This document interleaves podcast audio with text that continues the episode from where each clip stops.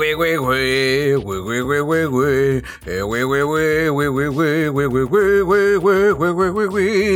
güey, güey, güey. Capibaras la revolución. A huevo ñoños, Eat the Rich, recuérdenlo, y estamos de regreso en el ñoño cast, su programa de confianza para tecnología, redes sociales, videojuegos, apps, cómics, cine, Tendencias nuevas del TikTok. Sea el chaborruco que todos desean. serie de Dark City, la Matrix original, Eh, trailer de Matrix 4, la copia de Dark City. Ay, no mames. Capibaras deciden que es momento de comerse a los ricos. Amores prohibidos y tiburones milagrosos. El cuarto le sorprenderá. Descubrimos que Samsung puede desactivar televisiones a distancia. Secretaría de Relaciones Exteriores, escucha el ñoño cast. Tenemos las pruebas. Y más. Así es, queridos ñoño escuchas, como siempre, pues ya saben, primero que nada, darles las gracias por acompañarnos otra semanita de ñoñeo casual pero intenso a la vez. Nos presentamos rápidamente, yo soy arroba Dashnak, su ex compita de sistemas. Yo soy su amigo y camarada, cirujano de los podcasts en el exilio, Bicholón, transmitiendo en vivo y en directo desde el sótano de la Resistencia. Y bueno, en vista de que nos gastamos la voz riéndonos tanto tiempo de la onda de los capibaras, ¿qué te parece, bicho, que empezamos con una ronda rápida para calentar acá chingón? Para que nuestros órganos de fonación expelan ondas sonoras dignas de penetrar de forma consensuada sus agujeros auditivos. Ronda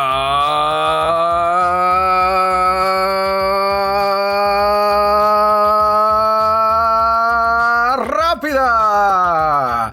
Cue, cuere, cue. Cuere, cuere. Y bueno, efectivamente, Instagram se va a despedir de la función deslizar hacia arriba que le permitía a la gente ofrecer links a otros sitios en las historias de un perfil. Ok.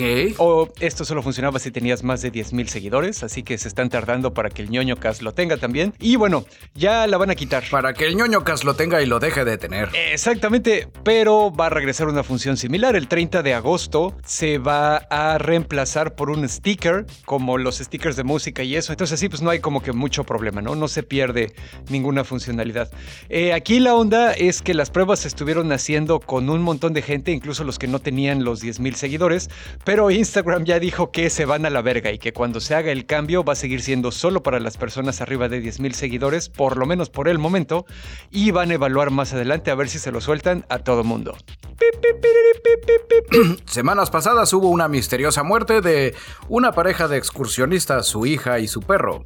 Oh, Eh. Las autoridades declararon el área del parque este ahí en el condado de Mariposa como posibles residuos tóxicos producto de alguna mina antigua abandonada.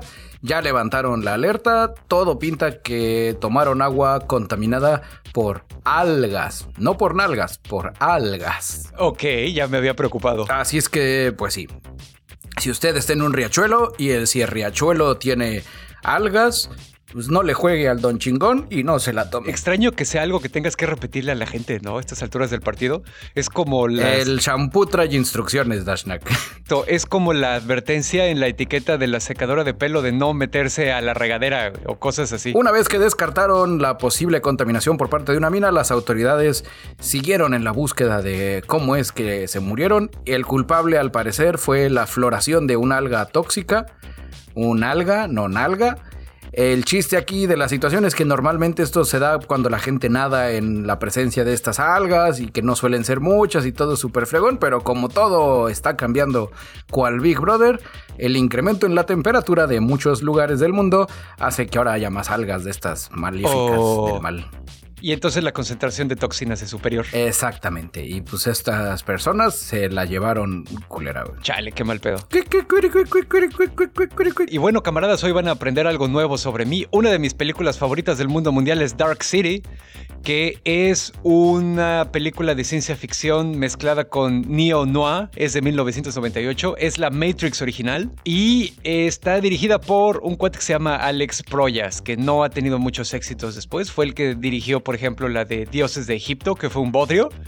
Pero esta película sí está chida. Ay, sí, güey. Total que hay un festival de cine que se llama el Popcorn Frights Film Festival y este cuate Proyas estuvo presente de manera virtual para presentar un corto que hizo que se llama La Máscara de la Aparición Malvada, Mask of the Evil Apparition, y le explicó a la audiencia que ese corto ocurría en el universo de Dark City. Oh. Sí, no mames, pues está súper chingón porque entonces ya hay dos piezas de esa película y dentro de eso, pues ya así como que en la sesión de preguntas y respuestas, el director nos platicó que está tratando de desarrollar una serie de Dark City. Que sí, bueno, hay ciertas dificultades técnicas, tiene que reanalizar qué cosas de la película funcionaron, qué cosas no, eh, pero que bueno, está trabajando en ello y que sí está como que bastante interesado, ¿no? Respecto al corto que les platicaba, es de 20 minutitos y rápidamente nos narra aquí Proyas que eh, una joven que no tiene recuerdos, busca en una ciudad desierta, nocturna, a alguien o algo, pero pues no se acuerda qué es lo que está buscando, solo tiene la sensación, ¿no? Oh, rayos. El famoso lo busco, lo busco y no lo busco. Exactamente, eh, se encuentra con unos hermanos gemelos que le pueden ayudar, pero uno de ellos les avisa que los misteriosos, que son un grupo de clones malvados, la están persiguiendo, ¿no? Entonces, pues bueno, o sea, ya con esta descripción vemos claramente cómo embona en la película de Dark City. Yo estoy muy emocionado, ojalá este pedo sí cuaje y pues ya veremos. ¿Sabes qué estaría chingón que, que fuera parte del universo de Dark City? Ajá. John Wick. Ok, a ver. ¿Y sabes qué estaría chingón que estuviera parte del universo de John Wick? ¿Qué? Tom Cruise. Ok. Porque ahorita Tom Cruise, para su séptima entrega de Mission Impossible 7, 6 no son suficientes, así se debe de llamar. A huevo. Este cabrón, güey, al puro estilo del maestro Jackie Chan.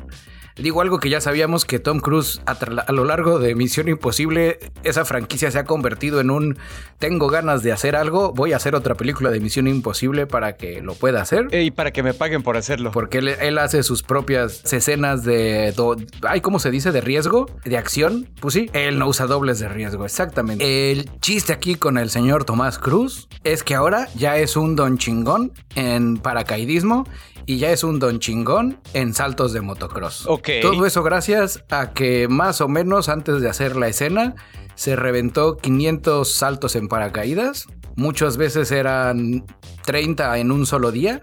Y en el caso de motocross se reventó 13.000 saltos en motocross. En una pista especialmente construida para que se vuelva así como el amo del motocross. Así o más actor de método. Sí, no mames, ese cabrón no se anda con medias tintas entonces. Me recordó el episodio de Los Simpsons donde no me acuerdo qué actor era.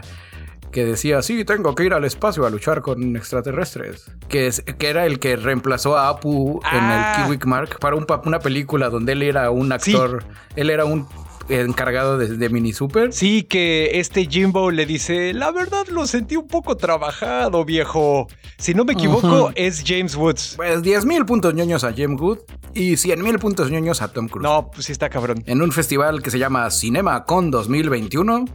Eh, les pusieron 10 minutos de la escena de esta acrobacia que realiza Tom Cruise. Eh, como saben, esto es un podcast y como saben, nada más se los pusieron a ellos, pero nos platicaron de qué trata. Él va manejando en una motocicleta, así ya sabes, en un camino de terracería, ¿no? Tom Cruiseando a todo lo que da. A huevo. De repente llega a un acantilado. Salta del acantilado en la moto.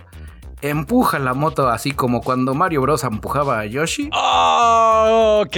Cae en caída libre por unos minutos, así de... Para de repente, ¡pum! abrir su paracaídas y, caer en el fondo de una especie de riachuelo que, que surca el interior del acantilado. Oye, a ver, ahí ya dijiste que hizo chingo mil saltos en paracaídas y chingo mil saltos con la moto. ¿Cuántas veces practicó esa escena, güey? En donde hizo las dos cosas a la vez. Este, nada más una. Pues por eso lo pusieron a hacer 10 mil chingaderas. No dijeron tampoco, güey. Digo, no van a arruinar el momento, ¿no? Dijeron, Tom Cruise hizo 500 saltos en paracaídas para hacer esta escena. Y también hizo 13 mil saltos en moto para hacer esta escena. Aquí está la escena. Y ya, todo el mundo se sorprendió. Nadie preguntó. Nadie quiso así de que, hola, Dashnak del ñoño cast. Este, ¿Cuántas veces tuvo que hacer para que saliera? Pues arruina el momento, Dashnak. Pues sí. Es su momento de brillar. Esa es la nota. No se pierdan Misión Imposible 7. 6 no son suficientes. Próximamente en cines. ¿Y sabes quién más debería existir en el universo de Misión Imposible? ¿Quién? ¡Neo! ¡Ay! y al círculo se cierra. Exactamente. Del mismo lugar que dijo Bicho CinemaCon, ya tenemos un poco más de información sobre eh, la nueva película de The Matrix, que es la 4, y que sigue con la onda de ponerle nombres aliterativos con R a sus secuelas. Esta se llama The Matrix Resurrections. Y pues ya, también, eh, obviamente no nos pasaron el trailer así como que todavía para todo el mundo, pero sí soltaron un poco. Nos lo platicaron. Sí hubo video, más bien la gente que lo vio nos lo está platicando. Eh, cuenta que están en San Francisco en un futuro próximo, en esa, en esa ciudad. Neo está platicando con un psicoterapeuta que es interpretado por Neil Patrick Harris y parece que no es tanto Neo, sino que es Mr. Anderson. O sea, otra vez siente como esa desconexión del mundo y lo que sea. Luego hay una serie de flashbacks que nos muestran lo que ocurrió en la trilogía pasada. Y luego en algún momento se reencuentran Neo y Trinity. Ah, pero parece que no se recuerdan. Después resulta que Neo tiene que estar tomando dos pastillas azules diarias, mm. ¿no? Parece que es como un intento de tenerlo bajo control al güey. Para que no se embarace. Exactamente, y aparece un Morfeo joven. Creo que ahí ya solucionamos por qué no sale eh, Lawrence Fishburne. Que qué poca madre, ¿no? Porque pues si no sale Trinity joven y no sale este Neo joven, Nada más, a mí se me hace que se peleó con alguien. Pues igual. Total que el actor es Yaya Abdul Matin II, que es el cuate que interpreta a Doctor Manhattan en la serie de Watchmen de HBO. Oh, muy buena serie. Ajá. Y bueno, le ofrece igual, pastilla azul, pastilla roja. Y entonces una mujer con el pelo azul agarra a Neo y lo hace atravesar un espejo y lo vuelven a despertar de la Matrix, ¿no? Y ya de aquí pues empieza una secuencia de montaje tirando toda cantidad de vergazos, acrobacias, pistolas, lo que sea, con Neo haciendo uso de sus poderes de elegido, desviando balas, desviando misiles, etc. Y ya, ahí se acaba esa chingadera. Suena a que podría ser como la versión Rebuild of Ava de The Matrix, donde nos vuelven a contar la historia, pero quién sabe qué chingados. Obviamente también no van a soltar como que toda la sopa, ¿no? Entonces probablemente todo eso que vimos es como parte solo del primer acto de la película, tal vez. No sé, pero pues ahí está. O tal vez la película se llama Matrix 4 Resurrection. Las tres películas anteriores sirvieron para un carajo. Ándale, también. Vamos a contarles todo desde el principio. Pero pues esa es la nota y pues a ver, que yo la verdad sí me sentí profundamente decepcionado por las dos secuelas de The Matrix. Yo creo que la película original se pudo haber quedado así como estaba, pero bueno, pues si ya la están haciendo, vamos a ver si la hacen bien. Si usted detecta en su automóvil una rebanada de queso amarillo pegado en alguna parte del vehículo, no se asuste, no está lloviendo queso. Esto es la nueva tendencia esta tendencia es un poco estúpida. ¿Y de dónde podría venir si no es de TikTok? La tendencia pues es esa, es grabarse mientras uno va manejando y le avientas una rebanada de queso amarillo al vehículo de al lado. Ok. Eso suena como que es un poco inseguro, ¿no? Pues suena como que es un desperdicio. Es queso. O sea, güey. Pues sí, digo, también a estas alturas del partido no deberíamos estar desperdiciando comida, pero bueno. Exactamente. Digo, ¿sabes cuántas vacas tuvieron que morir para hacer esa deliciosa rebanada de queso? Sí, no es así como funciona, pero bueno. Sí, no sé, a mí sí me gusta un chingo el queso, Y, ver cómo lo desperdician así me, enfada. El chiste aquí, donde, donde sí se podría convertir en peligroso, es que te caiga en el parabrisas y actives los limpiadores y se haga todo un cagadero. Así es que si te cae uno en el limpiaparabrisas, no, no hagas el cagadero, aguántate las ganas de limpiarlo con los limpiaparabrisas y choca el vehículo que te lo aventó. Exactamente, como Mad Max. Exactamente, que vean tu Fury Road. O agarra, cómprate unos quesos de bola y así él te avienta una rebanada, tú le avientas un queso de bolas. Ay, no mames. Vamos a ver qué queso gana, güey. A huevo, de esos que están forrados de cera, güey. Exactamente. Y pues como el queso de bola sale caro y no lo vamos a desperdiciar, pues una bola de boliche roja. Órale, esto escaló demasiado rápido. Con su celofán que del gallo azul. Y, y gritas, ¡Witness me! Ah, huevo, güey. Y, a- y traes atrás a un cabrón tocando un bajo y una guitarra juntos aventando fuego. Traes ahí a tu Doof Warrior, güey. Exactamente. Sí, es, están muy tontos la gente que tira quesos. Pues, ¿qué te digo, güey? Sí, no, es la, la gente que desperdicia comida y que pone en riesgo la seguridad de otras personas no lo debería de hacer, ¿no? Pues sí. Terminando ya la ronda rápida, dando una especie de profecía, se avecina una nueva película de Jackass. Van a ver cómo después de esa película más banda va a empezar a hacer pendejadas. Ah, pues así pasó, digo, porque ahorita ya tienen así como un chingo de años que no hacen película, ¿no? Porque ya ves que las tres primeras que hicieron ocurrieron durante la primera década de los 2000 tienen un chingo de tiempo que no hacen Ujú. nada, entonces ya dio tiempo de que otra generación crezca y diga, ah, no mames, yo quiero romperme la madre como esos güeyes. Y a propósito de muy tontos, mi queridísimo Dashnak, Ajá. nos traías un seguimiento de la semana pasada. Sí, pues ahí les va, sorprendiendo absolutamente a nadie, OnlyFans ya se echó para atrás con su onda de que ya no va a haber sexo en la plataforma. Oh no, no de nuevo. Es como, es como si hace una semana hubieras dicho lo mismo. Exactamente, ¿se acuerdan que les dijimos ojalá tengan bien planeado su modelo de negocios porque si no se van a meter en un pedote? Pues no lo tenían. Me puedo imaginar perfectamente a alguien escuchando el episodio anterior en la oficina de OnlyFans diciendo, ¡Mierda! ¡Sí es cierto!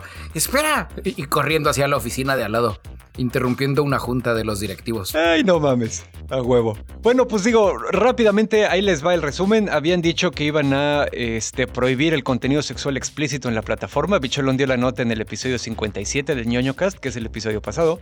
Y esta semana, o sea, la semana en la que estamos grabando el podcast, o hace muchas semanas, si es que están escuchando esto mucho después, y anunciaron que pues este cambio de política ya no iba a tener efecto y que van a seguir como estaban, ¿no? Dicen que gracias a todos por hacer oír su voz. Aquí estoy citando a la cuenta de OnlyFans. Gracias a todos por hacer oír su voz. Hemos Que me, imaginaba, me imaginaba más una voz más cachonda, ¿no? De si, si fuera la cuenta de OnlyFans. A ver, a ver. Gracias a todos por hacer oír su voz. Hemos conseguido las garantías necesarias para apoyar a nuestra diversa comunidad de creadores Oh, y hemos suspendido el cambio de política previsto para el primero de octubre. oh, sí, suspéndelo. OnlyFans defiende la inclusión y seguiremos ofreciendo un hogar a todos los creadores. Cochinos. Eso le faltó a todos los cochinos creadores. Se nos olvidó que de ahí tragamos. Entonces, bueno, sigue como estaba. Y aquí, este, pues bueno, las, los directivos ya salieron a decir que en realidad fue un poco cosa de los bancos, ¿no? Y aquí, aquí les va. Que estaban borrachos. No, es que está bien complicado este pedo, güey. Ahí les voy, les voy a hacer rápido el recuento. ¿Se acuerdan que hace bastantes episodios, la verdad no me acuerdo cuál, mencionamos que eh, se había descubierto que en Pornhub, aparte de fragmentos de películas pornográficas creadas por los estudios normales, pues también había como que contenido amateur que la gente sube y se pueden hacer parte del, del programa de miembros y lo que sea. Exquisito contenido amateur. Descubrimos también que había una cantidad alarmante de pornografía ilegal de personas adultas que nunca dieron su consentimiento para ser filmadas y estar ahí. Y también había imágenes de abuso sexual infantil. Oh. Y bueno, entonces ahí Pornhub se metió en un pedototote y como les, les narramos en ese momento, pues bueno, de alguna manera sí se decidió a que iba a ser muchísimo más eh, restrictivas sus medidas de seguridad y de verificación y de todo eso. Ya no puedes subir contenido a menos que estés registrado con el programa de partners de Pornhub como eh, productor amateur, ¿no? Entonces, bueno, descubrimos también que eh, parte de esta demanda o, bueno sí creo que sí hubo de hecho acciones judiciales involucradas. Uno de los organismos que estaba involucrado en esto era Exodus Cry Ah, me acuerdo que les mencionamos el nombre la parte que no les mencionamos en ese momento porque de hecho no la sabíamos es que Exodus Cry es una de esas organizaciones religiosas gabachas eh, evangelistas. Oh, no, lo debimos de haber visto por el nombre. Estaban ocultos a plena vista. Así es. Que están peleadas con todo, güey. Son como las organizaciones de mamás cristianas que en los 80s y 90s se peleaban con los artistas, eh, productores de música y fueron los que crearon el sticker ese de Parental Advisory. Y, eh, bueno, entonces, ¿qué pasa? De ninguna manera estamos desvirtuando lo que se hizo con Pornhub. O sea, eso estuvo bien. Digo, que quede clarísimo antes de que alguien nos quiera sacar de contexto. Sin embargo, una vez que tuvieron esta victoria, estos cabrones de Exodus Cry, junto con otras organizaciones evangélicas, se metieron a una cruzada contra la pornografía. ¡Oh, no! Estamos hablando de pornografía completamente legal, producida por eh, personas que dieron su consentimiento y lo que sea, ¿no? Entonces. O sea, mete y saca profesional. Exactamente. Acuérdate cómo luego estas, todas las pinches religiones y sobre todo las que son monoteístas, tienen como esta rama de gente que dicen a huevo todo el pinche mundo tiene que ser como yo digo y entonces si yo estoy en contra de la pornografía, todos vamos a estar en contra de la pornografía. ¿Por qué alguien piensa en los niños? Pues estos güeyes están haciendo algo así. Eh, estos güeyes decidieron que están en contra de toda la pornografía y lo que hicieron es que empezaron a presionar muy cabrón a las compañías bancarias que procesaban los pagos. Oh, no. Tanto de Pornhub como de todos los portales, porque pues al final estás de acuerdo que no hay chingo mil compañías bancarias, güey. Tienes Visa, tienes Mastercard. Y que ahí puedo perfectamente imaginarme la escena paralelo a la escena que vimos de que escucharon el ñoño cast alguien en el banco escuchó también el ñoño casi y dijo, verga, si OnlyFans se queda sin dinero, ya no nos va a dar dinero, güey. Y nos gusta el dinero, güey, al puro estilo de Don Cangrejo, güey. Ah, huevo. No, diles a los de OnlyFans que, que no hay pedo, que sigan haciendo porno. Exacto. Iban a matar a la gallina de los huevos de oro rasurados. o lacereados o encerados, quién sabe. Pero bueno, Total que eh, aparentemente este caso también era eso, era un montón de gente intolerante que sigue creyendo en una superstición de la edad del bronce, tratando de eh, forzar sus valores y su visión del mundo en todo el mundo, güey, porque ya narró el CEO de OnlyFans, un panchito que se llama Tim Stokely, que básicamente fue porque las compañías procesadoras de pagos este, le dijeron, específicamente él menciona al Bank of New York Mellon, al Metro Bank y a JP Morgan Chase, que les dijeron, ni madres, güey, nosotros no te vamos a procesar los pagos porque sentían miedo de meterse en un tema de riesgo reputacional por todas estas organizaciones evangelistas que los están este, presionando, ¿no? Entonces, pues dijeron, ya, sí, no, no les vamos a procesar nada. Eh, también no mencionó Stokely de manera directa ni a Visa ni a Mastercard, pero este, pues parece que sí, sí hay algo de eso también, ¿no? Porque esas dos fueron las primeras que se retiraron de Pornhub cuando nos enteramos que había contenido de abuso sexual infantil en esa plataforma, ¿no? Entonces, pues bueno, encontraron ahí un, algo, no han detallado qué, no sé si van a seguir con estas empresas, no sé si las empresas ya les bajaron de huevos, no sé si ahora vamos a tener que pagar nuestras cochinadas en Bitcoin, no sé, porque pues como les digo, constantemente está también este todo halo de, hipocresía, ¿no? Y de otorgar juicios de valor a diestra y siniestra donde nos, forramos de dinero con ustedes quitándose la ropa hasta que un montón de mamás evangélicas la arman de pedo. Entonces, pues bueno, ahí a ver qué pasó. Y cuando seguramente esa gente es la primera que tiene ahí sus cuentas de OnlyFans para ver sus cochinadas. Pues no me sorprendería. La gente que es así de piadosa usualmente es bien hipócrita también. OnlyFans.com diagonal padrecitos cachondos. A huevo. Ahí está la mezcla de seguimiento, rant, reportaje investigativo y un poquito de eh, activismo antirreligioso nomás para que no se nos olvide. Me cae de madre que si este año no te dan el Pulitzer Dashnak, va a haber pedos. A huevo. y bueno, hablando de pedos, tú nos ibas a platicar sobre algo que no existía de manera oficial hasta ahorita. ¿O esa es tu impresión? Sí, en los días anteriores, prácticamente el día anterior a la grabación de este episodio, eh, vi eh, Free Guy, ya saben, la película nueva de... Ay, se me fue el nombre del actor, güey, de Deadpool. Es Ryan Reynolds. De Ryan Reynolds, que ya ya no hay una línea que divida el personaje que hace Ryan Reynolds actuando de, él en todos lados. Sí, es como Keanu Reeves que es Neo en todos lados, güey. Ándale, o como... Nicolas Cage que es Nicolas Cage en todos lados también. No, pero Nicolas Cage, acuérdate, él tiene, él tiene el poder sagrado que comparte con Jojo Jorge Falcón. Que aunque sea la misma cara, él te hace... tú Nicolas Cage se despeina y es un periquito borracho. Y se despeina otra vez. A huevo. Y es una señora enojada, güey. Igual que Jorge Falcón, güey. Este, no, aquí el tema, digo, ajeno a, a, la actuación de este Ryan Reynolds, creo que presencié el nacimiento de un nuevo género. Así como existía la comedia romántica mejor conocida como chick flicks, Ajá. presencié el nacimiento del geek Oh, a ver, clique leer más. Que es prácticamente un chick flicks con elementos de, no, de nuestra cultura. Y cuando digo nuestra cultura me refiero al ñoño verso. Ya sabes, es como un pedo. Esta película al final la resumo veloz. Wey. Es una versión hiper ultra descafeinada y deslavada de Ready Player One. Ok. Reinterpretada bajo una óptica de premisa Lego, Lego Movie. Ok. La primera todo es increíble. Por guionistas de. Ay, ¿cómo se llama esta? Del diario de una princesa.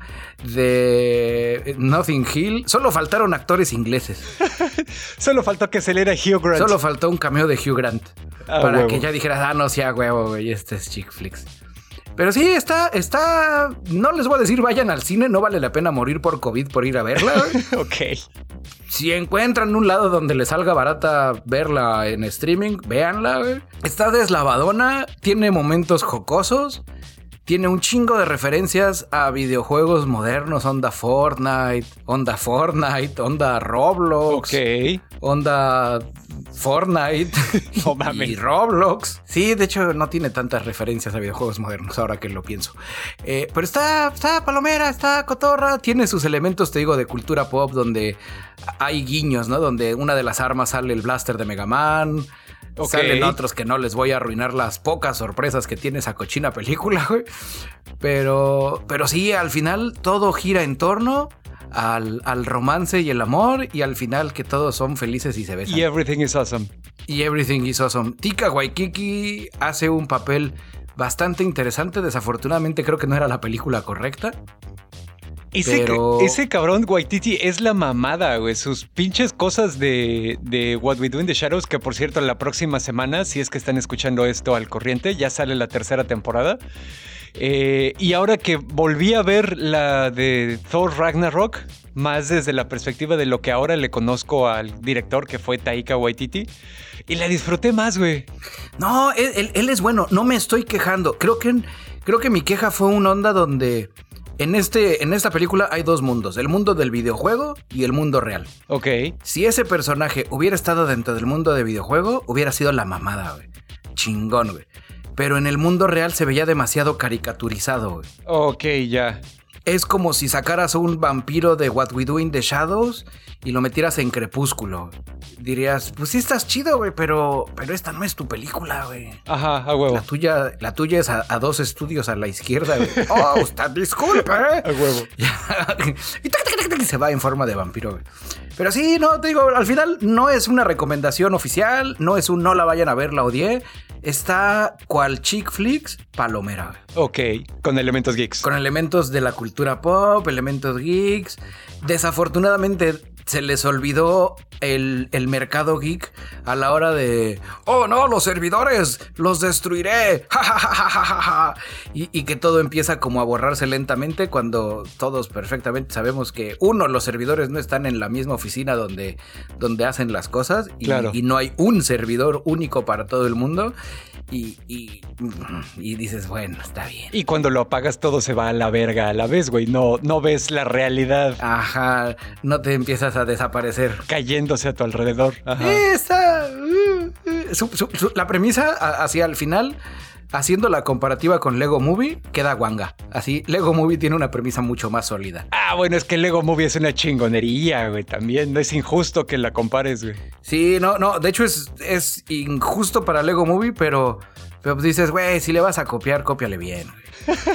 ok. Pero bueno, esa fue mi, mi comentario editorial con respecto a Free Guy. Si usted tiene un comentario editorial distinto al mío, pues hágamelo saber en mi cuenta de Twitter, arroba bicholón, o en algún comentario de las redes sociales del ñoño Cast. Así es. Este expediente viene desde una provincia rural en la lejana China. Na, na, na, na, na, na, na, na. Una pareja veinteañera, cuatro años atrás, comenzó su vida marital, deseando tener hijos. Cuatro años más tarde, tras no lograrlo, visitaron en la ciudad al doctor. El doctor comenzó a preguntarles que, pues, que qué hubo, que cómo es que no tenían hijos. Ok. Y, ellos dijeron, no, pues, pues es que no tenemos, ¿no? Lo, lo hacemos y pues no salen los bebés. Entonces él mm, mm, examinó a ambos padres mientras les hacía preguntas y le preguntó a la señora, "¿Eh, ¿usted cómo me describiría su vida sexual a lo largo de su matrimonio? Y ella dijo, "Oh, al principio siendo muy doloroso, ya después yo acostumbrarme y ya no doler tanto, pero, pero pues, sí, duele poquito. El doctor dijo, Ahí "Mm". de entrada ya algo estaban haciendo mal, ¿no? Sí, el doctor dijo, ah, caray, como que le duele, permítame revisar.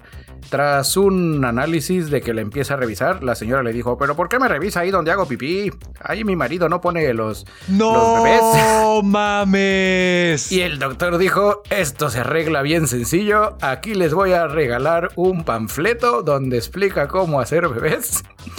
Este, pues háblenme luego, ¿no? No pinches mames, güey. Digo, verga, ¿sí, no? Está muy cabrón, güey. Si el futuro de nuestra especie humana dependiera de esa pareja, estamos condenados. güey. Órale, no mames, güey. Sí, no. Digo, está bien, o sea, está chido como para meterle variedad al asunto, güey, pero ¿cómo no te enteras, güey? Pues sí, digo, si nadie te enseña. Sí, que, que le estaba rezando al santo equivocado. Órale, no mames, güey. Afortunadamente para ellos y por si ustedes andaban con el pendiente, cuatro meses después de la consulta el panfleto surtió efecto y esta pareja ya tiene sus bebés. Ay, no mames, cabrón. Le voy a recetar 50 miligramos de lectura de este panfleto. Órale, no mames, güey. Está cabrón. no, pues de cuatro años de que te estén... No, pues sí. No, No, manches. ¿Y sabes qué? O sea, el, el, eh, así el primer indicio fue eso que, que dijiste que dijo la señora, ¿no? De que, bueno, al principio me dolía mucho y, güey, o sea, y, y si duele, pues puede haber varios problemas, ¿no? Puede, este, a lo mejor no hay suficiente o a lo mejor falta lubricación o a lo mejor alguno de los dos tiene algún desorden sexual que se puede tratar, pero pues si estamos hablando de esta onda donde está ese nivel de ignorancia que no saben cómo embonan las partes, pues a quién chingado se le va a, ocurrir ir al doctor después de las primeras veces de tener sexo y decir, oye, esta madre está doliendo un chingo. Y güey". también ahí el- habla, habla muy mal de los amigos del, del marido, ¿no? Y de la esposa también, ¿no? De que, ay, mano, no me embarazas. Pues, ¿cómo? Pues le da y, ay, no, burra, es por el otro. Ya sabes. Ay, No, so- compadre, por ahí no, por ahí nomás es cuando nos vamos de pedo usted y yo, ya sabe, jejeje. Ay, no mames. Sí, no, está cabrón. Entra dentro de casos, expedientes médicos del reino champiñón porque, porque un doctor salvó el día. A huevo. Esa es mi noticia.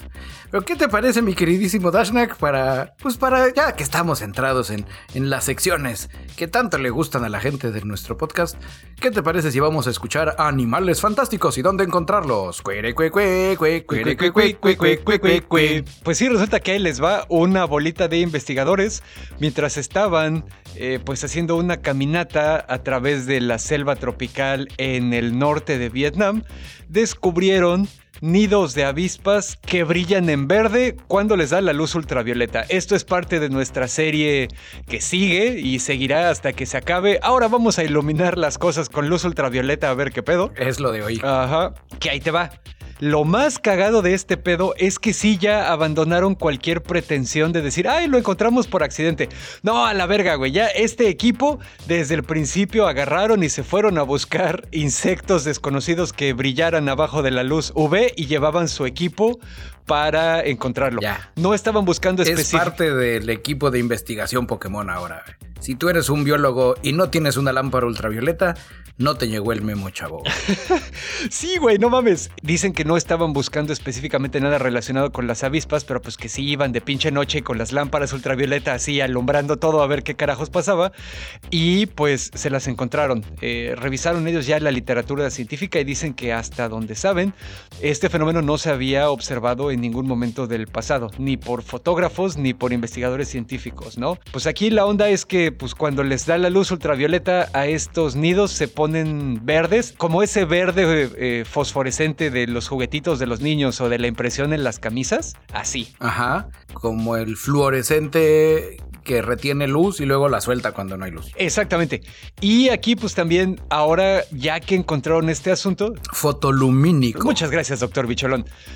Y ahora, pues bueno, ya que lo encontraron, pues ya están como que, como buenos científicos, ¿no? Ahora están preguntándose, bueno, ¿tendrá algún propósito específico que ocurra esto o es simplemente pues algo que ocurre? Porque pues también deben saber que, como hemos dicho en repetidas ocasiones, dado que la evolución no está dirigida, significa que no todo tiene una razón de ser ni una finalidad. Hay cosas que así se quedaron, ¿no? Nada más. Entonces, algunas de las hipótesis que proponen es que a lo mejor estos eh, nidos fosforescentes les sirven como boyas a las avispas regresando a su casa, ¿no? O a lo mejor las avispas de diferentes especies utilizan variaciones sutiles de la fluorescencia para diferenciar los nidos de sus colonias de otras. O puede ser que la fluorescencia del el nido ayude a proteger a las larvas de avispa de rayos ultravioleta. Oh, porque pues sí los, los rebota todos. Resulta que ahí te va. Efectivamente, hay algunos estudios anteriores que sugieren que las larvas de avispa, eh, su desarrollo se ve muy influenciado por la longitud relativa del día y la noche a la que se están, al, que experimentan, ¿no? Entonces, eh, pues bueno, es si los nidos están brillando, pues entonces eso ya controlaría de alguna manera cuánta luz les llega y podría ser beneficioso para su desarrollo, ¿no? De las larvas. Y, pues sí, ahí está. Ahora básicamente se van a poner a investigarle ahí a ver, a ver qué pedo. Pero pues como les digo, ya es una onda de agarra tu lámpara para ir a cazar cosas brillosas y vamos a chambear. Ese está chingón. Y ahora en el, siguiendo con el combo, ¿sabes quiénes no brillan? en luz ultravioleta. ¿Quiénes? Los tiburones huesos. Bueno, no sabemos si brillan. No, no, sé si ya hicieron la prueba, pero de momento no hay por ahí el pedo. Ok. Esto ocurrió en el, en, en el acuario de Cala Conone en Certenia, Italia. Ok, mi acento italiano deja mucho que desear. Usted dispense, pero como no como pasta, pues no, no me sale. Porque celíaco. El chiste aquí es que este pedo es con película del código da Vinci un, un estanque lleno de tiburones sabueso, hembras. Todas ellas hembras. Un empleado del acuario llega en la mañana a revisarlas y comienza a gritar ¡Milagro! ¡Milagro! Y corre con un bebé tiburón en brazos al Vaticano para informar al Santo Padre que el tiburón Jesús ha nacido. Ok. Como chendo posible, un estanque lleno de escualos, fémina y naciendo un tiburón niño. No, ese ya es portugués. Bueno, él, era de Portugal, ¿no? Entonces estaba muy cabrón, güey. Dentro de las cuestiones acá que cabe recalcar por parte de nosotros del lado de los hombres de la ciencia, esto se llama partenogénesis. ¿Pero qué es partenogénesis, tío bicho? Ah, mi queridísimo Timmy, son nacimientos vírgenes. O sea, sé que nada más son de un lado, güey. Eh, anteriormente ya se habían descubierto en la naturaleza para varias especies de insectos, reptiles, aves, peces y hasta en plantas, pero nunca antes en tiburones sabuesos. Exactamente. Básicamente lo que hacen es que se clonan. Así es. Y se clonan más cabrón porque pues traen escualeno. Exactamente. Sustancia que ya habíamos hablado de aquí en el ñoño casi, pues no había regresado hace mucho. El tiburón bebé no le pusieron Jesús, no, el Vaticano dijo no, no le puedes poner así, este pedo es ciencia y ya de ahí se nos acaba a nosotros la jurisdicción le pusieron Ispera. No se ha confirmado todavía por parte de organismos de la ciencia en Italia, pero el acuario italiano dice que no hay otra explicación. ¿Qué es eso o, es el tiburón Jesús? Y como el Vaticano ya dijo que no, pues va a tener que ser partenogénesis. Seguramente. Como dato curioso, Ispera significa en sardo, esperanza. Esto es porque en Italia, como saben que tiene una historia bastante larga y amplia antes de ser el país que conocemos en la actualidad, pues de repente hay diferentes dialectos que se hablan adentro del país, ¿no? Y a veces hasta pequeñas comunidades lingüísticas que hablan algo que no es técnicamente italiano, aunque sí podría ser una lengua romance. Y también pues les, les encanta el mame, ¿no? Le pusieron esperanza porque para ellos su nacimiento es precisamente eso, en medio de la época del COVID breathe y en que las especies marinas se mantienen como, como blanco de ataques por cazadores y los comerciantes del mercado negro. Pues bueno, la parte de que son sistemáticamente cazados y diezmados de manera ilegal y culera, pues sí, pero a lo mejor el otro no están equivocados, a lo mejor el escualeno es la solución para el COVID. Así es, y ahora ese tiburón va a predecir el siguiente mundial, quiénes van a ganar. el nuevo pulpo A huevo. Y ahora, ¿qué más tenemos, Dashnak? Porque hoy hoy le trajimos animales fantásticos para echar para arriba, güey. Ok, tú, bicho, ¿sabes qué es un capibara? Claro que sí. Es como. Como si cruzaras un conejo con un puerquito. Con un cuyo. Ándale. Y Ah, que fuera. Y que es como del tamaño. De un perro media. Como un pug. De tamaño. luego pueden ser hasta más grandes. Ahí les va rápidamente. Primero que nada, capibaras. También conocidos en partes de Sudamérica como carpincho o chihuire. Es el roedor más grande de Sudamérica. Es una pinche chingaderota. Puede medir hasta 50 centímetros de alto y, este, y crecer hasta un metro treinta de largo, ¿no? Entonces, pues sí, son unas chingaderotas. Hay un animal parecido aquí en la península de Yucatán que es el cereque. Tepezcuincle. Bueno, yo lo conozco como cereque. Yo lo conozco como Tepezcuincle. Pero pues eh, haz de cuenta que un capibara es como varios de esos amarrados juntos, güey, porque sí, están, está grandote. Pero pues que no se nos olvide que es un roedor, o sea, tiene los dientes frontales que ya sabes, a los roedores les crecen constantemente, los tienen que estar desgastando, están bien fuertes sus pinches dientes, etcétera, etcétera, ¿no? Entonces, bueno, ya sabemos que son los capibaras, querido Timmy, y ahí les va. Muchas gracias, doc- doc- doctor Tío Dashnak. Ok, siguiente. Ahora vámonos a Argentina. Ah, Al tango. Hay un barrio en Argentina, específicamente es la provincia del Tigre, que está al norte de Buenos Aires, y este barrio se llama Nordelta. Ok. Esta zona es de las más lujosas de toda Argentina. Nivel, Órale. las casas te pueden costar como hasta 6 millones de dólares, ¿no? Que hasta los argentinos así promedio dicen, no, no, no vayas ahí, allá son bien mamones. Exactamente, exactamente. Eh, bueno, como siempre, las personas que les gusta mostrar su opulencia y se excluyen de manera deliberada e intencionada del resto de la población, pues luego se van a vivir a lugares así raros, ¿no? Entonces, este lugar Nordelta está en una zona pantanosa. Entonces, pues eso produce inundaciones regulares eh, y también afecta el ecosistema, ¿no? Dato histórico, esta comunidad fue ideada en 1972, pero fue hasta finales de los 90 cuando se empezó a hacer y las primeras ventas de los lotes ocurrieron en el año 2000, hace apenas 21 años. Ok, te sigo, te sigo. Y ya sabes, es una de esas comunidades súper ricas, así, de las primeras que se van a comer cuando venga el inevitable colapso del orden económico y social. El campestre de Tigre Argentino. Sí, güey, es tipo San Pedro allá en Nuevo León, que ya sabes que es el municipio más rico de todo México, ¿no? Tiene sus escuelas privadas, sus casas con alberca, clubes privados, hay yates, marinas, bla, bla, bla, bla, bla. Total que ahora sí que ya que tenemos toda esta historia, resulta que este pinche barrio lo construyeron justo en donde viven los capibaras. Ok. Y al principio, pues parecía que nadie tenía pedos con eso, güey.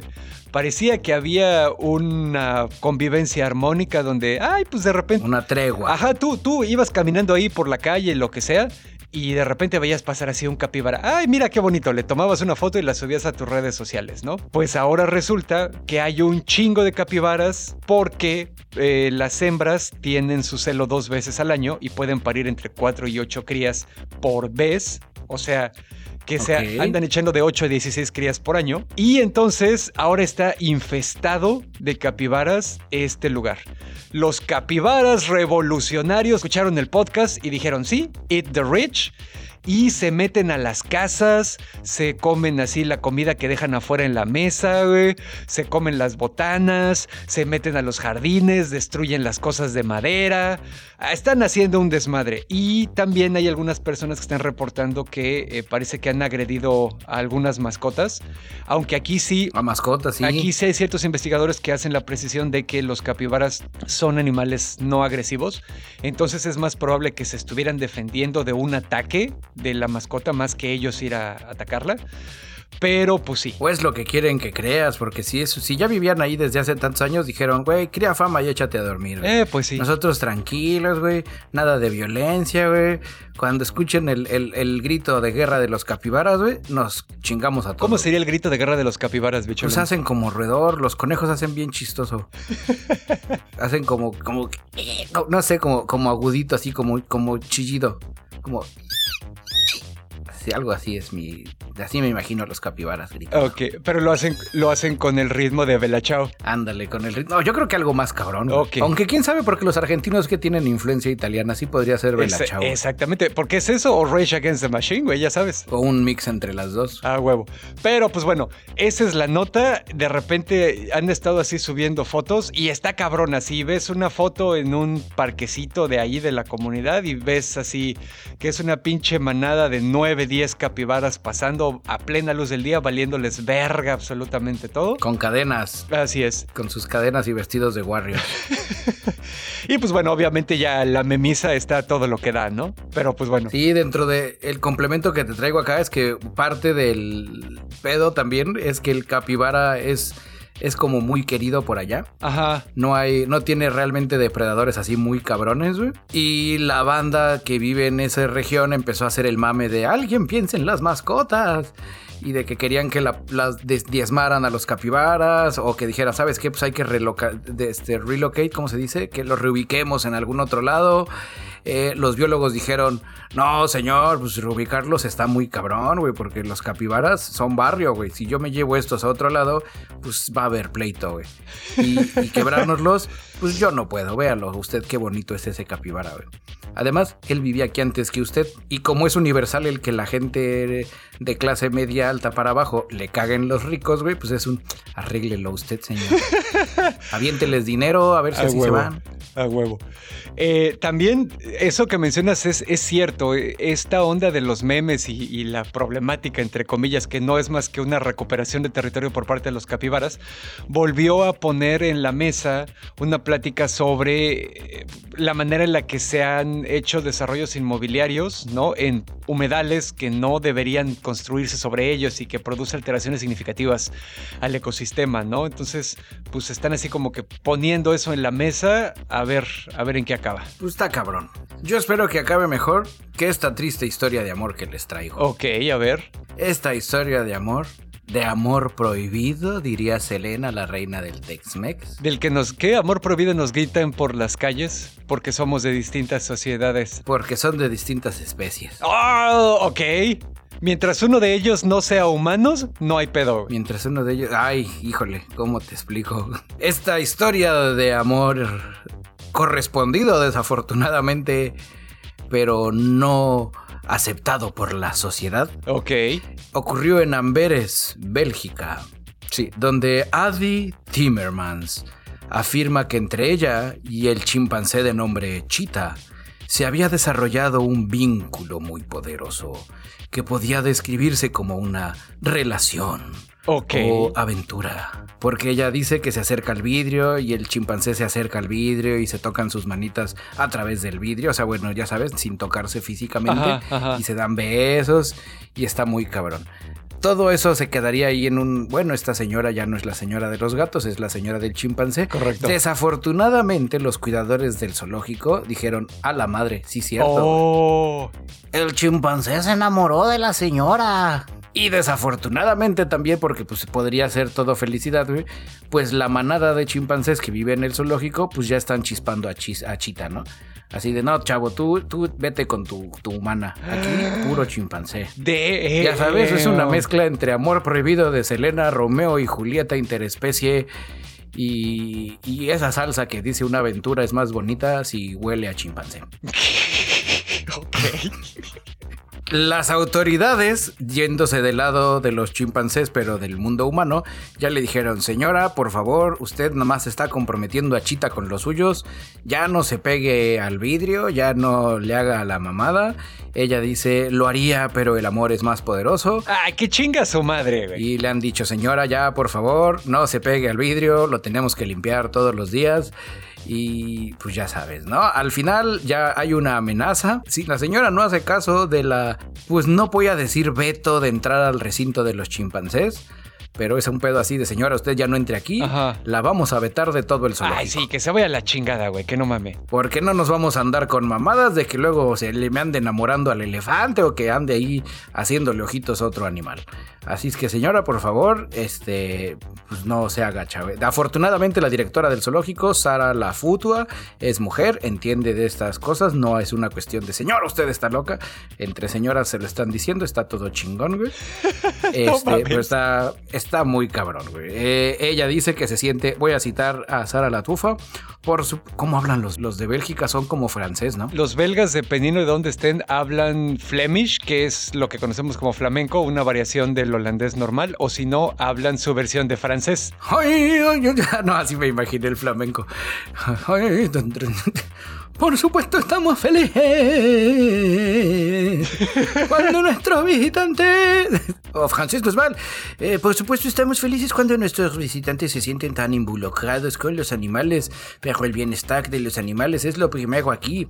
Fuera del horario de visita en el zoológico tiene que pasar 15 horas en su grupo. Queremos darle la oportunidad de ser lo más feliz posible. Cuando Chita está constantemente ocupada con los visitantes, los otros monos lo ignoran y no lo consideran parte del grupo y eso es importante. Claro. Luego se siente solo fuera del horario de visitas. Que ahí también la otra solución sería decirle a la señora pues que vaya todos los días a todas las horas, pero pues eso, eso va a acabar. O mal. sea, entonces el chimpancé lo que hace es que abandona las interacciones sociales normales con miembros de su propia especie para estar pegado Sí, al vidrio. El chimpancé dice, a mí lo que me gusta son las humanas, ve nomás, así, lampiñita.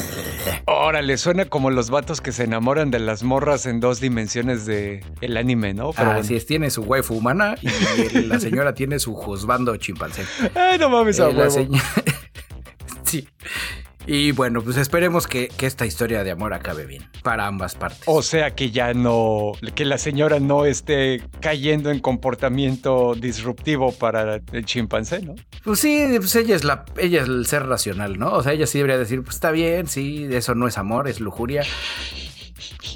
O no sé, o tal vez sí sea amor del bueno, ¿no? Pero, pero pues ya, ya llegará una canción a explicarnos ese pedo. güey. De acuerdo. Lástima que se murió Selena. Selena era la que podría hablar de este pedo. Selena es la que podría decir, señora, no manche, le traigo una tecnocumbia y ya con eso se pone feliz. Pues ya saben ustedes, no se enamoren de animales en el zoológico. Pero bueno, hablando de chimpancés, les traigo una nota de seguimiento a todo este asunto del software espía Pegasus.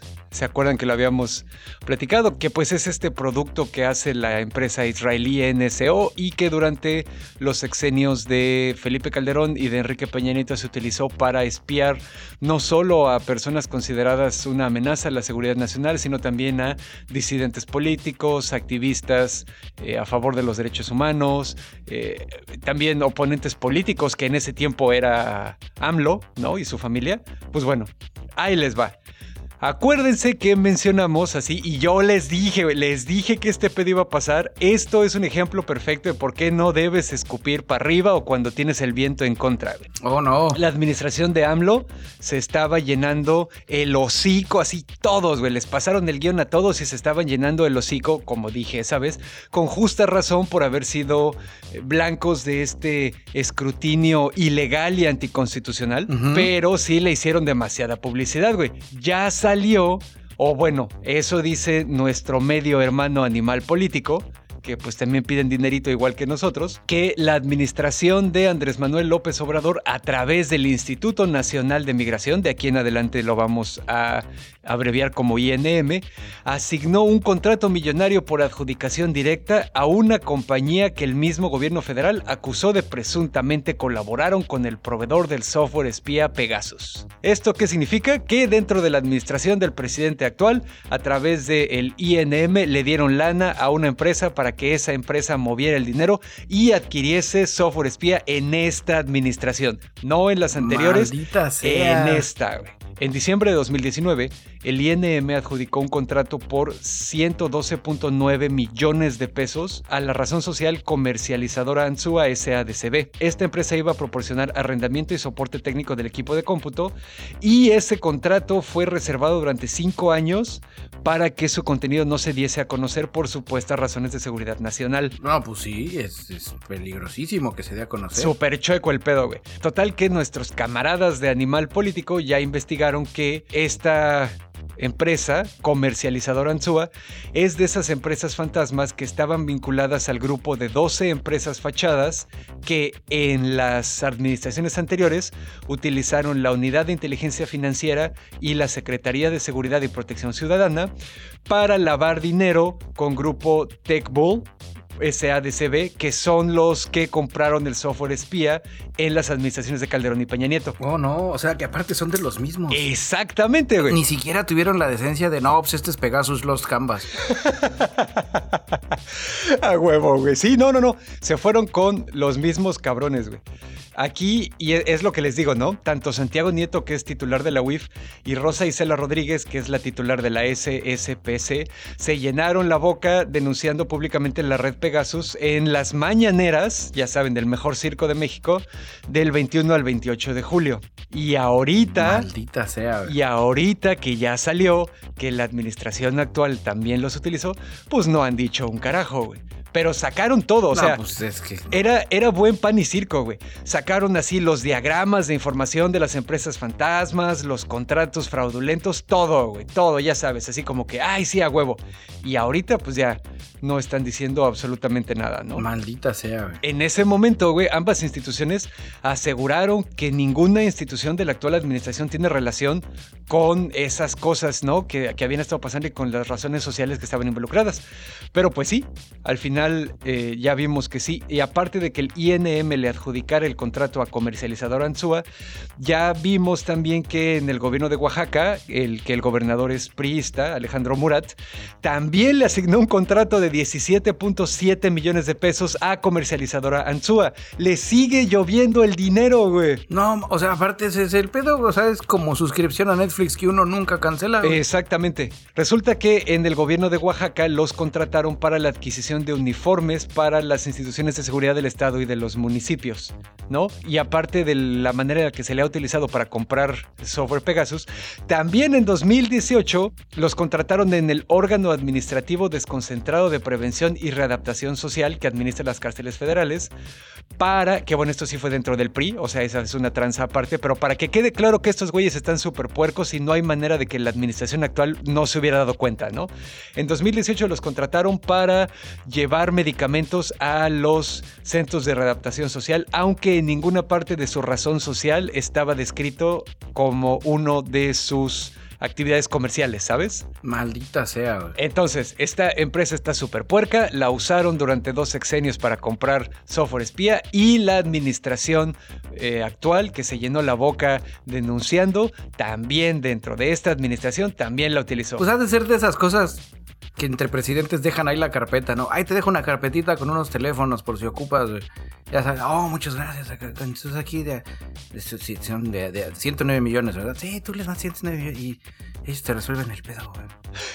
no mames. Pero bueno, pues esa fue. Sea. Esa fue la nota de México de hoy. No pusimos el filtro sepia, pero pues yo creo que después de unos cuantos minutos de escucharme hablar. Solito se activa. No, y déjalo activado. Déjalo puesto todavía. Yo les traigo una de filtro sepia, pero de alegría. Eh, tenemos una.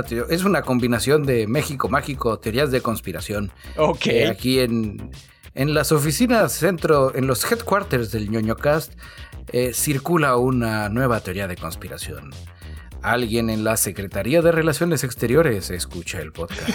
A huevo, güey. Porque casualmente que hablamos sobre el equipo de robótica de mujeres afganas, Marcelo Ebrard, en persona, voló a Afganistán luchó con talibanes y las trajo él así. Ay, no mames. Ok, tal vez eso último no pasó. Pero pero así me gusta contarlo. Eh, ellas llegaron ya, eh, recibimos en esta semana a cinco afganas integrantes del equipo de robótica premiado internacionalmente. Llegaron ya a México, están aquí Cito a una de ellas, no solo salvaron nuestra vida, sino también nuestros sueños que buscamos se hagan realidad. Nuestra historia no terminará triste por los talibanes, terminará con sus cabezas en nuestros robots gigantes. A huevo. Eso último tampoco lo dijo, pero seguro lo pensó, güey. Lo, lo chingón acá, bueno, cito de nuevo a otra de ellas, donde dice, ahora que los talibanes han tomado el poder, esto ya no está a nuestro favor. Este régimen, las niñas nos vemos con dificultades, por eso agradecemos estar aquí. O sea, está chingón, ¿no? Donde Sí. les están bautizando como Afghan Dreamers. Ah, no mames. La comisionada por los Derechos Humanos Nación- de las Naciones Unidas, Michelle Bachelet, dijo este martes que la forma en que los talibanes tratan a las mujeres, especialmente en lo relativo a su derecho a la educación, representará una línea roja para la organización. Ok. Que eso está chingón en México. De eso nos pueden acusar de muchas cosas, pero, pero de eso no. O sea, hasta ahí vamos bien. De, de ser extremistas musulmanes nadie nos va a acusar. Sí, no, de eso no. Nos pueden acusar de que corrupción, de que también los feminicidios y todo lo demás, pero, pero pues ya lo está arreglando la 4T. A ¿no? huevo, sí. No mames, venimos con todo, cabrón, hoy. Estábamos muy afilados. No, y aquí lo chingones, fuera de mamada. Todavía esta nota yo espero que me dé, dé para más episodios. Donde ahora lo que siga sea que el Instituto Politécnico Nacional les va a dar ahí un espacio para que se pongan a armar sus robots y que poco a poco nos convirtamos en una nación con, con robots gigantes. Ya sean Evas, ya sean Gundams, ya sean Messengers hechos de mexiconio. A huevo, sí. Porque si usted no sabía, la aleación de la que está hecha Mazinger Z se llama Japonio.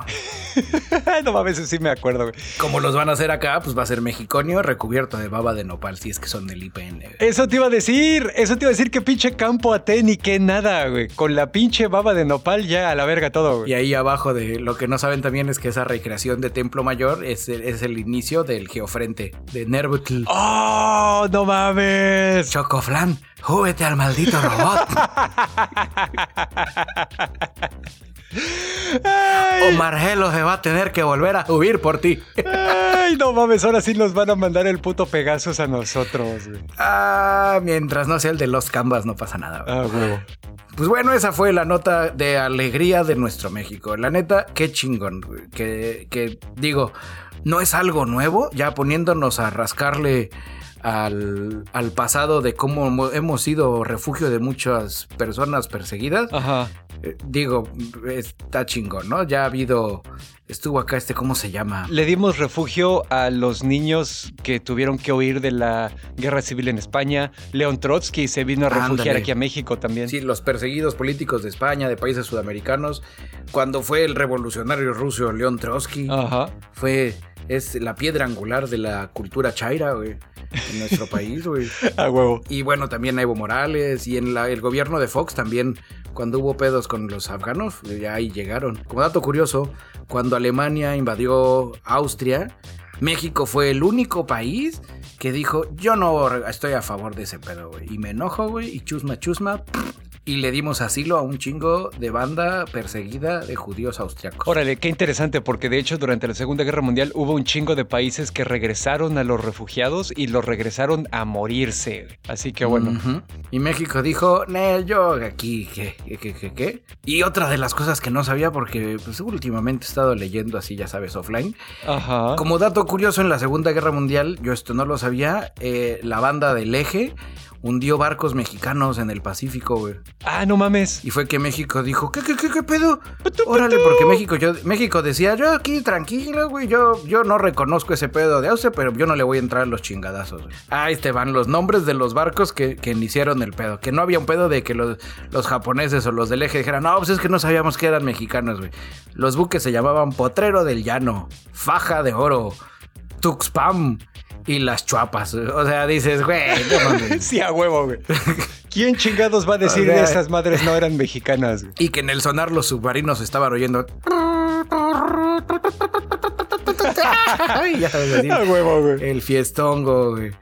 Y pues ya sabes, ¿no? Mandamos una carta quejándonos, nunca nos respondieron y fue que acabó la aventura en el Escuadrón 201. Oh. ñoño Cast, cápsulas de historia. No, pues hoy, hoy sí venimos con todo, cabrón. Hoy venimos con Tokio, güey. Pues qué bueno que aparte de todos los pedos políticos internos que pueda tener México, eh, sigamos sintiendo la obligación de extenderle la mano a nuestros hermanos en cualquier lugar del mundo, ¿no? Y por nuestros hermanos me refiero a la especie de Homo sapiens en general, no a eh, divisiones arbitrarias de política, religión, etcétera, ¿no? Porque es bien sabido que en México, pues donde come uno comen dos, y si no le echas más agua a los frijoles. ah, ya, huevo. Y a propósito de echarle agua a los frijoles, ¿Qué te parece si nos platicas la nueva de Samsung? Ok, ahí les va. Seguramente algunos de ustedes ya la escucharon, pero yo cuando la escuché sí estuvo como, como tenebroso el asunto. La nota rápida es que eh, Samsung reveló que sus televisores se pueden desactivar e inutilizar de manera remota. Aquí la onda fue que en Sudáfrica en julio había pues protestas, disturbios, motines ¿no? Desmanes. Desmanes, exactamente. Y entonces se robaron un chingo de televisiones de, Samsung. Así, un verguero, güey. Se los robaron de una bodega de la compañía, ni siquiera fue una tienda. Eso está más cabrón. Ah, no, sí, sí, de acuerdo. Digo, aquí nadie está apoyando eso.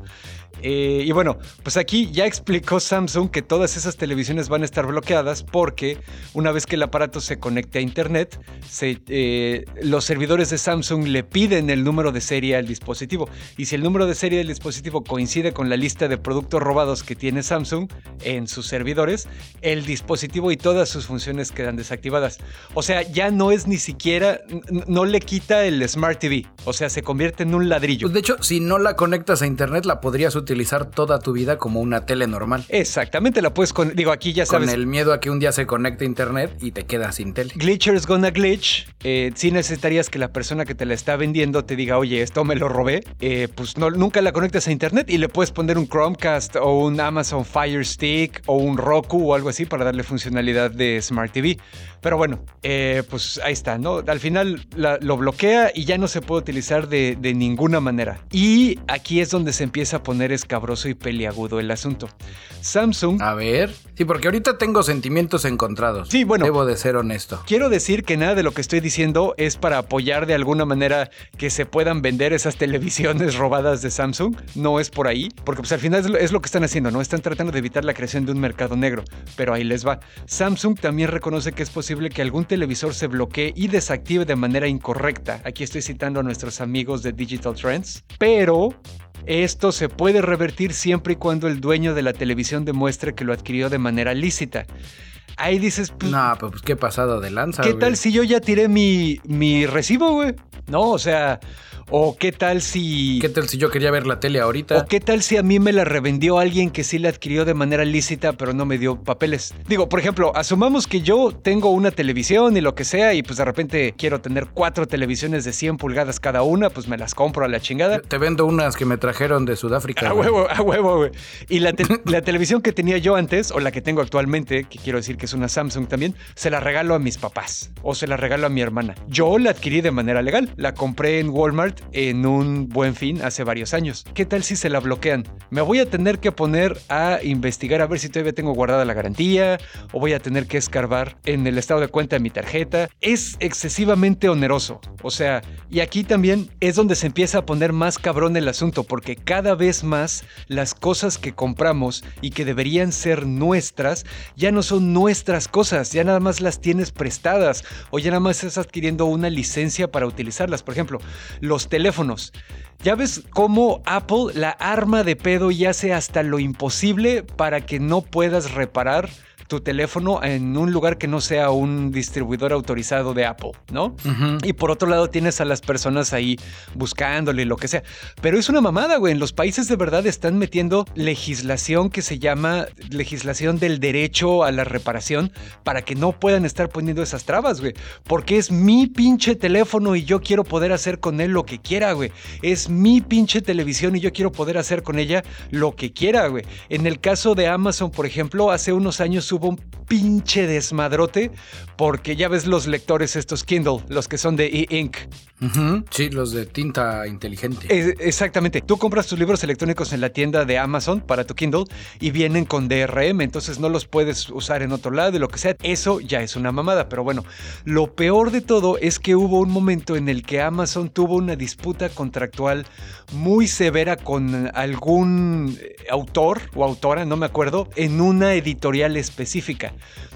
Y entonces, ¿qué pasó? Se les hizo fácil decir, ah, no, pues entonces yo creo que la licencia de distribución que teníamos para distribuir tu libro ya no es válida. ¿Y qué hicieron? Borraron el pinche libro que la gente ya había pagado, güey, de sus Kindles. Y no te lo reembolsan. Eh, Es una, o sea, imagínate, digo, se metieron en un pedote y tuvieron que encontrar una solución y ya después el libro regresó. No, y aunque te lo reembolsen, imagínate, vas, vas a la mitad o ya vas a casi acabarlo y te lo borran, dices, güey, yo ya lo compré, güey. Exacto. Entonces, ahí, por ejemplo, lo que yo recomiendo es que si compran libros electrónicos en Amazon, ya una vez que los tengan en su Kindle y lo que sea, este, se bajen calibre, se bajen el plugin apropiado y les quiten el DRM a los libros que están en su Kindle y los almacenen por fuera. Porque mañana que Estados Unidos se pelee con México y nuestro tráfico ya no pueda moverse a los servidores de Amazon, ya se chingaron y se quedaron sin libros. güey. ¿Sí me explico? Esta es una muestra más de esa tendencia a que las cosas ya no son nuestras, sino que simplemente las tenemos prestadas. Y la neta, no es hecho. Debe haber otra solución, güey. Debe haber otra solución para evitar que se cree un mercado negro de tus productos, ¿no? Sin afectar a los usuarios legítimos. Porque pues también ahí ya te empiezas a meter, como les dije, güey, con los pedos de reventa o también con gobiernos poco confiables, güey. Ya quiero ver al rato y ya sabemos quién lo va a hacer. Lo va a hacer Rusia o China, güey. O en un año más lo va a hacer México. No, estas pinches televisiones ya no, güey. Y me las desactivas. Oiga, patrón, pero ya las pagaron. Me vale verga, güey. Esas televisiones son de aspiracionistas. Me las apagas, güey. You know, o sea, hay, hay un chingo de problemas con la existencia de esa tecnología. Tú me contaste que tuviste un problema así con una Amazon Echo. Sí, a nosotros nos pasó con una, con una Amazon, con una Alexa, que igual se supone que no llegó, pero nunca nos la reembolsaron, al final sí llegó, y tratando de conectarla, Amazon la bloqueó, la briqueó de, de manera remota, güey. Nos decía, no, es que esa nunca llegó, güey. Yo, güey, ¿cómo no llegó aquí? La, la tengo en mis manos, güey. Ajá. Sí llegó, güey, y te lo avisé, güey, y no, se canceló el reembolso y, no, y sí la pagué, pero la tengo briqueada. Y ya después de mucho pelear, güey, al final sí la desbloquearon. güey. Y tú tuviste suerte. Pero así como tú dices... güey. Porque sí les pudiste demostrar, güey. ¿Qué tal si no? No, porque la compré a través, o sea, se compró a través, ellos mismos sabían que sí la había pedido, güey. Pero en el sistema ellos la habían marcado como que no había llegado, pero nunca se metió el reembolso de nuestro lado porque sí llegó, güey. O sea, fue un glitch. Y que ahí digo, no hubo, no hubo delito más que la pérdida de tres horas en el customer service. Y no hubo mala fe, güey, pero no sabes si con cualquier otra compañía, en cualquier momento, hay un cabrón que se levanta de malas y dice, ah, le voy a joder la vida a este cabrón. Su pinche tele de 90 mil pesos va a dejar de servir. Sí, e- eso de que tengan el poder para briquear cosas sin estar 100% seguros no está chido. güey. Digo, está chingón que puedan protegerse de que, ay, se volaron las teles, no hay pedo. O se bloque se llevaron iPads, ah, briquealos. Ajá. Pero el que no tengan el control al 100%, pues, digo, en un país más de a de veras, me huele hasta a demanda, ¿no? Sí, claro. donde tú puedes demandar por daños. No sé, tienes tu tele Samsung que compraste en Sudáfrica, te mudaste a Estados Unidos, estás viendo el Super Bowl y te la briquean. Y tú sí la compraste. No te lo van a resolver antes que acabe el partido, güey. A Tú podrías demandar daños, daños morales de que, güey, me perdí el puto Super Bowl, güey. Y, aun- y, y no hay manera, güey. Ay, te doy un millón, te doy dos teles, güey. No, no, con esas dos teles no voy a verlo, ya me lo spoilearon. A huevo. Debería de ser abogado, defensor de estas Y cosas. sabes qué, aún teniendo la certeza del 100%, güey, porque tú hiciste la distinción. Yo aún si la empresa tuviera la certeza del 100%, me sigue dando ñañaras, güey. Porque pierdes el control de tus cosas que sí pagaste. Si van a tener la posibilidad de darle en la madre cuando quieran, pues entonces cóbrenme menos. Ahorita todos nuestros queridos ñoño escuchas, por ejemplo, que probablemente nos estén escuchando a través de un dispositivo móvil. O sea, desde su teléfono lo están mandando al estéreo de su coche, o a la bocina Bluetooth, o a lo que sea, ¿no? A lo mejor algunos lo están escuchando en la computadora, pero por ejemplo, asómense en su teléfono y vean cuántas de las cosas que tenemos ahí en realidad no son nuestras. La membresía de Spotify por ejemplo, o la membresía de Apple Music o lo que sea. En el momento en que esos cabrones decidan, desaparecen los discos. A mí no tienes idea cómo me emputa, por ejemplo, estoy escuchando Ay, así sí, un, un disco, güey, y de repente se pierde la licencia. Güey, o sea, tú, tú me dijiste que pagando esta cuota mensual yo iba a tener acceso a estas cosas, güey. Para eso mejor voy y le compro a la banda directo a través de su página de Bandcamp. Digo, porque la neta me da hueva comprar CDs. Sí, compro, Pero- compro la música. Exactamente, o sea, entonces el hecho de que estas empresas tengan esa clase de poder mezclado con esa clase de incompetencia, güey, me parece pernicioso, porque pues también por el otro lado entonces pasa lo que hacen a cada rato que te quieren obligar y encerrar a usar sus productos, güey, porque, ah, está bien, no quieres, toda tu información está aquí conmigo, güey. Está bien, ya no uses Google, ya no uses Facebook, pero no te puedes llevar tu información. Por eso ahorita están metiendo también legislación para que los gigantes de la tecnología hagan más fácil la migración entre servicios, güey. Pero pues a estos cabrones les das la, la mano y se agarran el pie. Y quiero hacer otra vez el anuncio. Eh, este camarada que ya he mencionado en varias ocasiones, Cory Doctorow, habla muy bien sobre estos temas de propiedad intelectual, los derechos de los eh, clientes y aparte escribe ciencia ficción chida, así que ahí asómense. Pero bueno, esa fue mi nota indignante de la semana, bicho. Que al principio parecía que era nota de chiste nada más. Sí, y al final se convirtió en algo más cabrón. Sí, te dije que se iba a poner interesante. Me asustas. Y pues qué pedo, ya para terminar, ¿qué te parece que le damos al trailer de Spider-Man? Pues esto, para hacerlo veloz, ya todos vieron el trailer. Si usted no ha visto el trailer, pues vaya y véalo. A huevo. Eh, el trailer, debo de reconocer que eh, me, me gusta cuando no son tan crípticos y al mismo tiempo me gusta cuando no la cagan y te cuentan toda la película. Ajá. Lograron ese punto medio de, de, oh, Bicholón está satisfecho con su trailer. Porque escuchan el podcast también los editores de trailers. Porque seguro, ya sabemos que, pero lo más cabrón es que no se meten al Patreon, güey. Es lo que me enoja, güey. Me, me- me pudieron mega hipermamar los memes de el Doctor Octopus, spoiler, con... Ay, se me fue el nombre. ¿Cuál era el esposo de Frida? Este, con... Diego Rivera. Con Diego Rivera, güey, y así todos esos son, son exquisitos. Sí, güey. de acuerdo. Cuando Peter está siendo interrogado en la oficina de policía de Nueva York, referente a la muerte de Misterio, diciendo que ay, los drones se dispararon, yo Ajá. no fui, güey. El compa que lo está interrogando en su chamarra tiene escrito D-O-D-C, Ok. haciendo referencia a Departamento de Control de Daños. Department of Damage Control, ¿ya sabes? Ajá. Los que se encargan de hacer la limpieza después de que los superhéroes hacen su cagadero, güey. Ah, ya, ok, sí. Que antes era algo así como Shield y ahora la iniciativa de Industrias Stark y el gobierno de Estados Unidos hacen todavía toda esa onda ahorita. Ok, ok, ya. Hay rumores también de que así como apareció en la serie animada clásica, bueno, no clásica viejita, sino en la noventera, Ajá. cuando se mete en pedos Peter Parker y, y su abogado es Matt Murdock, Daredevil. interpretado como Charlie Cox, que es Daredevil de Netflix. Entonces por ahí hay una onda donde, donde no sabemos si sí es o no es. Ok. Si esa figura que usa lentes color rojo Oh. es el abogado. Se ve en esa misma secuencia, pero se ve como en las sombras, así muy misterioso. güey. Como que deliberadamente lo están escondiendo. Ajá, o igual lo están escondiendo porque pues también la desilusión forja el carácter. ¿no? A huevo. Ay, eso diría el papá de Calvin, de Calvin y Hobbes. Pues también vemos una bomba que es claramente del Duende Verde, ¿no? Aunque el Duende Verde nunca sale. De lo chingón es cuando Peter aparece en el 177A de Bleecker Street, mejor conocido como el Santum Santorium, Ah, así es. donde sale allí Benedict Cumber- Cu- Cucumber. Y donde sí, ya huevo, güey. Ya nos resolvieron el pedo, güey. Todas las pinches teorías de no, pues este, es que al final va a llegar. Este, este". No, güey, ya. El cagadero lo hizo el Doctor Strange. A güey. huevo. Así de sencillo, güey. Y aparte, esa escena está muy cagada porque ves al pinche Doctor Strange con pants tomando café abajo de la capa, güey, y todo el Santum Santorum está congelado, güey. Entonces, así como un pedo de ojalá nos expliquen qué pasó ahí, ¿no? Porque se ve interesante. Mientras Peter Parker le platica la situación al Doctor Strange, cortan y hay una onda donde se ve corriendo a Peter Parker sin máscara por una cafetería con el traje negro. Ah, Simón, sí. ¿Coincidencia? No lo creo. Que eso pues está cotorrón, ¿no? También ese traje negro concuerda con la versión del traje que apareció en unos juguetes de Hot Toys. Porque ya saben que los juguetes son los mayores spoileadores en este momento de la vida. Sí, son los nuevos spoileadores. El- hay una escena donde salen unos rayos y una especie de polvo girando.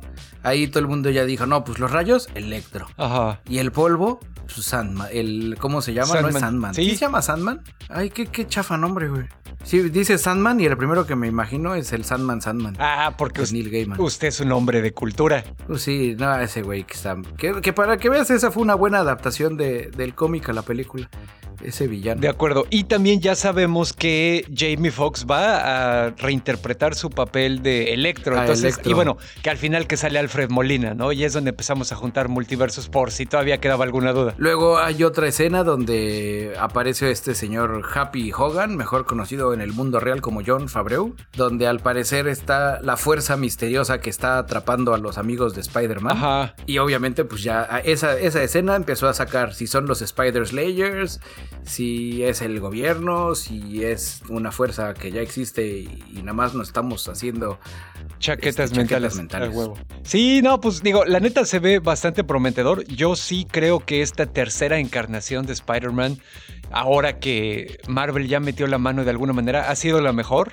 Ha funcionado bien. Y pues también va a estar interesante a ver cómo empiezan a resolver ya el pedo del multiverso y ver qué sale de ahí, porque pues tam- también podrían empezar a meter eh, ya, por ejemplo, a los cuatro fantásticos que ya sabemos que ya los están trabajando, o pueden meter por ahí a los mutantes, güey. A mí, honestamente, me gustaría que los desarrollaran adentro del universo cinemático de Marvel y no fuera un pedo de que, ay, sí, los mutantes llegaron a través de un portal a un universo paralelo, ¿sabes? Eso se me haría un poco escritura floja, huevona. No, sabes, yo tengo una teoría de que los mutantes los van a amarrar a los Eternals. Pues sí, tiene, tiene también sentido, porque como en los Ya dijeron que las energías producto del snap que hizo Hulk fueron los que empezaron a despertar al Celestial que vive en la Tierra, esas energías podrían activar el Gen X también. A lo mejor los mutantes nacen ahí. Bueno, excepto los mutantes viejos, ¿no? Ya sabes, Xavier, Magneto, los externals como Kandra o lo que sea, pero pues son poquitos, güey. O sea, po- podemos decir, sí, existían estos mutantes a lo largo de la historia porque se cruzaron con Sí, las anomalías. Ajá, se cruzaron con las energías del Celestial y les activaron el Gen X, pero ahorita que este cabrón ya está despertando, ahora sí, todos los pinches niños que tienen el Gen X se les va a activar y van a ser mutantes. Porque eh, también, que no se nos olvide que la historia en los cómics es que los Celestials crearon tanto a los Eternals, como a los Deviants, que van a ser sus antagonistas en esta película, y también manipulación genética que hicieron, eh, dejaron la existencia del gen X ya en el ADN humano para eventualmente convertirse en mutantes, ¿no? Sí, como para luego. Así es. Como construcción con castillos descubiertos. Ah. Pues eso es todo ya por hoy. ¿Qué se me hace que ya con esto les dejamos de tarea? Ya a lo largo de la semana quiero creer que van a empezar a salir más cosas, que ya oficialmente se va a hablar del tráiler de Matrix 4 y todos lo vamos a poder ver con estos ojos que se comerán los gusanos. De acuerdo. En el caso de Spider-Man me imagino que vamos a poder también ya ver, no sé si otro tráiler, no sé si es otro, teaser o que empiecen a filtrar más cosas. Ajá. Dentro de las filtraciones que no hemos platicado porque pasaron demasiado rápido y se las compartimos en redes, la sacaron ya las fotos de live, de live action de Cowboy Bebop Ah, y Simón. se ve bien chingón. Sí, a huevo. Yo que ustedes me mantengo en contacto con el ñoño cast en sus redes sociales. Ese es mi consejo. Efectivamente. Ese el consejo les doy porque su tío bicholón soy. Y pues hablando de los contactos de redes sociales, ya para despedirnos, les recuerdo que nos encuentran en todas las redes sociales grandes, como Diagonal el Nonocast. Estamos en Twitter, Facebook e Instagram. También estamos en ñoñocast.com. Y finalmente recordarles también que estamos en patreon.com diagonal el Nonocast. Ahí sí, dense una vuelta con total confianza. Tienen acceso a material exclusivo, tienen acceso a material liberado con anticipación, tienen acceso a material que nunca se va a escuchar en otro lado, incluyendo unas reseñas que nos debe Bicholón por ahí. Y tienen derecho a participar en toma de decisiones como las reuniones ñoñas mensuales vía Discord y otras cosillas por ahí. Entonces, pues ya saben, ocasionalmente esténse atentos a las notificaciones de la app o de la página ahí en Patreon para que se enteren de lo que hacemos. También un agradecimiento muy grande a nuestro camarada Garbage que acaba de DJ evolucionar. Garbage, Digivolve, ah, Garbage, Overlord, vendo pinturas en la Pump.